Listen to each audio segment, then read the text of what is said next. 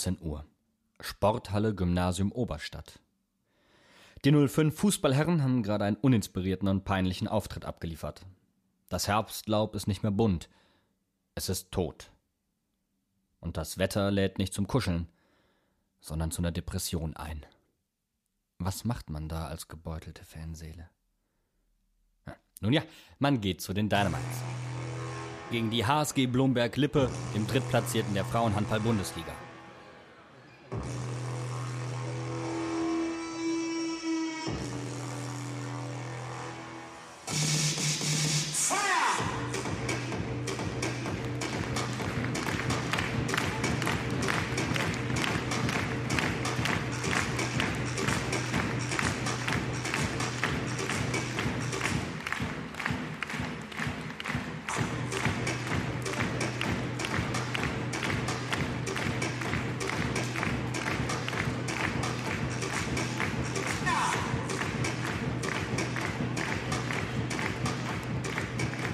So, und hier sind unsere Dynamites heute begleitet von der weiblichen B-Jugend der JSG HC Gonsenheim Schott. Nina Kolumcic mit der 1.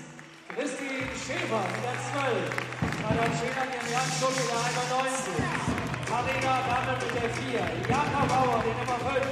Alicia Soffel mit der 13. 14. Sophie Hartstock mit der 15. Larissa Blaten. Simona Schipaya mit der 22. Dennis Großheim mit 23. 24. Elisa Burgholder. Franziska Fischer 27. Annika Kilian 29. Tina Kolunschitsch 44. Und mit der Nummer 99 Ina Reisberg. Anne van Hollum, Thomas Theis, Martin Malik und Mirko Bonberger auf der Bahn. Auf geht's, Dynamites, auf geht's. Es ist ein Spiel, dessen Momentum schnell wechselt. Fehlt die Präzision im Angriff, hat man Zugriff in der Verteidigung. Hat man keinen Zugriff in der Abwehr, läuft's auf einmal im Angriff. Dazu Alicia Soffel. Ich glaube, tendenziell sind wir eher im Angriff stärker als in der Abwehr. Gut, heute haben wir nur 23 Gegentore gefangen. Ich glaube, das ist das wenigste bisher, was wir äh, gefangen haben. Ähm, die hatten zwar auch einige Fehlwürfe, aber das gehört halt auch beim Handballspiel dazu. Wir hatten heute eine gute Torhüterin. Im Angriff hatten wir unglücklicherweise ziemlich viele Pfostenwürfe etc. Ja, und es hätte anders ausgehen können. Die Handballerinnen aus Mainz sind dran und drin im Spiel. Der Trainer von der HSG Blomberg-Lippe, Steffen Birkner, kassiert beim Stand von 7 zu 9 eine gelbe Karte. Hat wohl eine dicke Lippe riskiert. Es fehlt die Konstanz und es ist die Frage, ab wann fehlende Konstanz vielleicht fehlende Qualität ist. Aber Dynamo erklärt ganz klar, wo hier die Unterschiede liegen. Ähm, an der Erfahrung.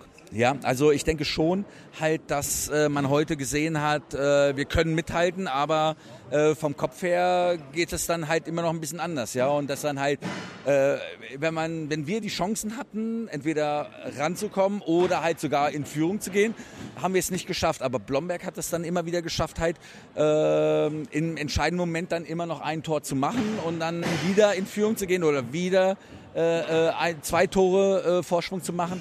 Ja, also das ist halt die Erfahrung. Ja, das ist äh, ähm, das Ding. Und aber nochmal, wir, wir, wir lernen, wir lernen immer noch. Ja, und jetzt kommt Catch und dann können wir mal schauen halt, äh, ob dieser Lernprozess äh, was gebracht hat. Blomberg antizipiert in der Verteidigung gut die offensiven Anspiele der Mainzerin und fährt erfolgreiche Gegenstöße. Immer wieder kommt es infolge der engen Deckung und der hohen Geschwindigkeit zu ungenauen Anspielen in der Offensive. Und wenn man sich mal gut durchgespielt hat, ist da irgendwo immer ein Pfosten oder eine Latte im Weg. Im Großen und Ganzen ist die Technik heute kein Freund der Mainzer Handballerinnen. Mehrfach wird sich verzählt. Ja, die erste Halbzeit war überhaupt komisch, weil die zwei an dem Zeitnehmertisch von der Muppet Show, die äh, haben ja mehr oder weniger überhaupt nicht mitzählen können, aber öfters falsch angezeigt. Und diese Wischerei, die war auch mehr als übertrieben. Da kann man Klaus Hafner nur zustimmen. Ein richtiger Spielfluss will partout nicht aufkommen. Die phasenweise etwas indisponiert wirkende Fraktion an der Trillerpfeife lässt öfter den Hallenboden wischen als aus sieben Metern werfen. Motto der ersten Halbzeit: mehr gewischt als geworfen.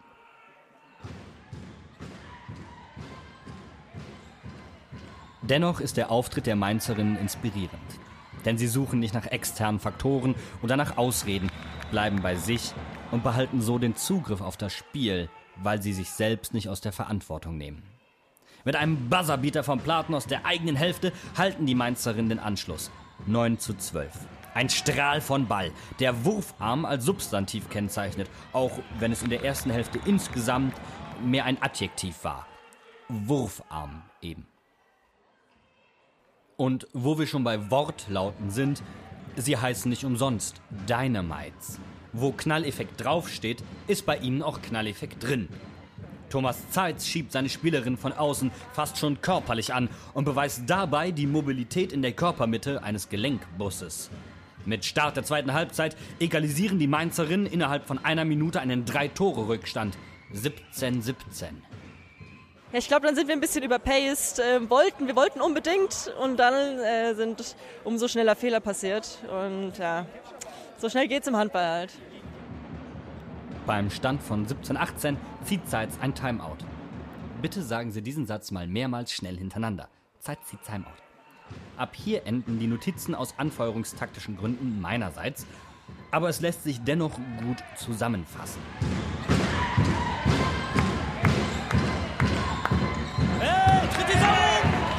Falscher Sportbuddy. Mach's trotzdem! Das letzte Wort haben Hafner, Soffel und Dynamo. Aber die Mainzerinnen hier, die hängen sich rein, oder? Also ich muss ganz ehrlich sagen, ganz Mainz kann stolz sein auf die Dynamites. Erste Bundesliga, ranghöchstes Team in Rheinhessen.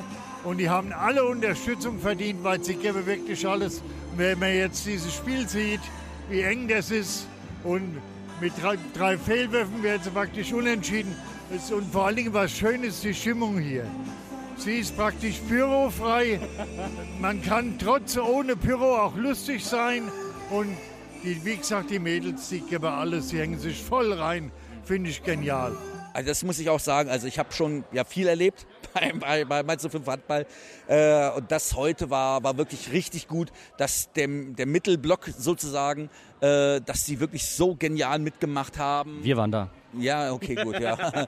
Ich habe euch auch als Erste halt aufspringen sehen, genau. Äh, Nein, ähm, nee, und wie gesagt, und bei steht auf, wenn ihr Mainzer seid und also wirklich, also heute, ich glaube auch, das haben halt alle gemerkt. Es haben alle gemerkt, heute geht was, heute geht was und es wäre auch heute was gegangen, ja.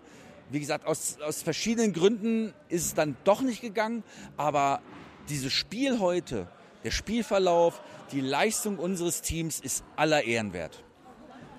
Heute war es knapp. Wie frustriert bist du gerade? Ziemlich frustriert, muss ich sagen. Also, wir haben zwischenzeitlich ziemlich gut gespielt. Wir waren komplett im Spiel drin. Wir haben das Spiel die ganze Zeit offen gehalten. Wir waren dran. Und dementsprechend ist es umso trauriger, dass wir jetzt letzten Endes verloren haben und dann auch noch mit fünf. Also, das ist wieder zu deutlich wie gegen Buxtehude. Da haben wir auch sensationell gespielt und haben dann letzten Endes mit zehn verloren. Deswegen, ich bin schon ziemlich traurig. Ja. Sei, seid ihr in der Offensive heute zumindest ein bisschen zu sehr von dir und auch von ähm, Larissa abhängig? Ja, ähm, gut, man muss sagen, äh, das war schon so, dass Lari und ich hauptsächlich was gemacht haben. Bei Else auf halb rechts ist es schwer für eine Rechtshänderin auf halb rechts was zu machen. Die haben gut verteidigt, Else hatte kaum Chance was zu machen. Ähm, wir haben nicht so viel über Linksaußen zum Beispiel gespielt. Gut, dann fallen da auch keine Tore. Also es ist teilweise auch unsere Schuld, dass, ist, dass viel über Lari und mich läuft, sagen wir es mal so. Catch sind ja sichere zwei Punkte. Ähm, waren, waren wir heute in der Offensive ein bisschen zu umständlich teilweise? Ähm, ja, könnte man sagen, weil wir haben ja nur 18 Tore geworfen, aber auf der anderen Seite haben wir auch nur 23 äh, Tore geworfen. Manchmal ist es tatsächlich so, gekriegt, ja genau, sorry, ähm, dass halt das eine das andere irgendwie bedingt. Ja, und ähm, ich weiß nicht, wie viel äh, Pfosten und Lattentreffer wir hatten. Ähm, ich glaube, es waren fünf, sechs, sieben Stück. Ja, ohne die natürlich nochmal. Also äh, ähm, Blomberg hatte auch die die die äh, Pfostentreffer oder was auch immer. Und äh, deshalb, ich will ja jetzt nicht großartig irgendwie, ja, wir sind die Guten und Blomberg sind die Schlechten oder was auch immer. Deshalb, es war, ich bin der Meinung, Blomberg hat verdient gewonnen, ja, aber es hat nicht viel gefehlt und wir hätten den aber mal richtig in die Suppe gespuckt. Nee, also Catch müssen wir auf jeden Fall gewinnen. Ich meine, die haben letzte Woche ihre ersten zwei Punkte eingefahren. Die Saison ist noch lang, aber trotzdem wäre es nicht so schlecht, wenn wir auf jeden Fall schon mal gegen die gewinnen würden und dann können wir eine Woche später eigentlich genauso weitermachen. Und wir müssen jetzt so aufkommen, bis ihr endlich gewinnt. Richtig. Danke dir. Vor allen Dingen merkt man auch, ich war ja bei allen Heimspielen da, dass das Team heute eine echte Chance hat, obwohl, wenn man ja die Fachliteratur verfolgt, auch heute wieder normal gar nichts drin war. Aber wenn man sieht, wie die sich reinhängen, wie die kämpfen, wie die alles geben, und das finde ich sensationell. Also ich kann nur jedem empfehlen, wer nicht hierher kommt, der hat was verpasst. Und das bei jedem Heimspiel.